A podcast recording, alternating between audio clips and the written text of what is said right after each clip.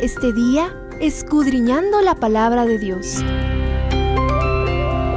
Acompáñanos en el capítulo de hoy. Estudiando la Biblia un día más. Jeremías 24 es una visión dada al profeta cuando Jerusalén estaba reducida a escombros. La mayor parte de sobrevivientes habían sido llevados cautivos a Babilonia, y en medio de los escombros solamente había quedado un puñadito de personas de la más baja categoría de la sociedad, dirigidos por Sedequías, el nuevo rey de la irreconocible Judá. A Jeremías se le muestran dos cestas de higos. Una de ellas tenía higos muy buenos como los que maduran primero, la otra tenía higos muy malos, tan malos que no se podían comer, declara el verso 2 en la nueva versión internacional. De esta manera se representan a los dos grupos, los que habían sido llevados cautivos y los que habían quedado. La ilustración es perfecta, pero exige que respondamos a dos preguntas vitales. La primera, ¿por qué Dios bendijo a unos y maldijo a los otros? El contraste entre las dos cestas de higos era tan radical como lo fue la historia de los dos grupos. Propensos a mirar lo negativo, podríamos preguntarnos, ¿por qué Dios fue tan duro con los que quedaron? En primer lugar, debes saber que nunca fue la intención de Dios que su pueblo fuera destruido.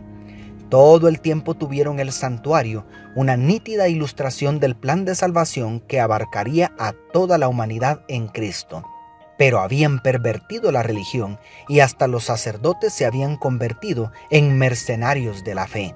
Entonces Dios llamó a los profetas para reprender el pecado y llamar al arrepentimiento, pero no quisieron escucharlos, sino que fueron ridiculizados y hasta asesinados.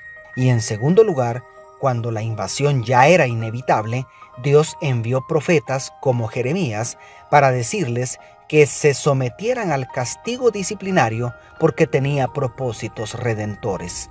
Sin embargo, instigados por líderes en abierta rebelión contra el Señor, se opusieron a Babilonia una y otra vez hasta agotar la paciencia de Nabucodonosor y cerrar la puerta de la gracia, lo que produjo la destrucción de Jerusalén con todo y el templo. Aunque el lenguaje humano de los profetas parece indicar que Dios está ejecutando una venganza bien merecida contra quienes persistían en oponerse a su voluntad, en realidad Dios únicamente se retiró de quienes le habían rechazado tan decididamente y así cosecharon lo que habían sembrado como nación. Este mismo contraste veremos al final del juicio, cuando unos sean colocados a la derecha y otros a la izquierda del Rey de Reyes. No olvides que aquí y ahora estamos definiendo en qué grupo quedaremos. Y la segunda, ¿en qué consistió la bendición para los exiliados? Confundidos todavía, podríamos preguntarnos, ¿qué clase de bendición podría haber para un pueblo que estaba al borde del genocidio? Sinceramente, es muy difícil explicar un amor tan grande. El amor de Dios es absurdo. ¿Qué digo absurdo? Es una locura. Las increíbles promesas de Dios para los exiliados se resumen en los versos 6 y 7. Los miraré favorablemente y los haré volver a este país. Los edificaré y no los derribaré. Los plantaré y no los arrancaré. Les daré un corazón que me conozca, porque yo soy el Señor. Ellos serán mi pueblo y yo seré su Dios, porque volverán a mí de todo corazón. La historia demuestra que prodigiosamente los judíos prosperaron en medio de los babilonios de tal manera que fue difícil convencerlos de volver a Palestina cuando se les declaró libres. Pero Dios va más allá de la prosperidad material. Su mayor anhelo no es reconstruir las murallas de Jerusalén, sino reconstruir una relación íntima con su pueblo. En esto también encontramos una aplicación hermosa para nosotros. El pecado nos exilió de la dulce presencia de Dios.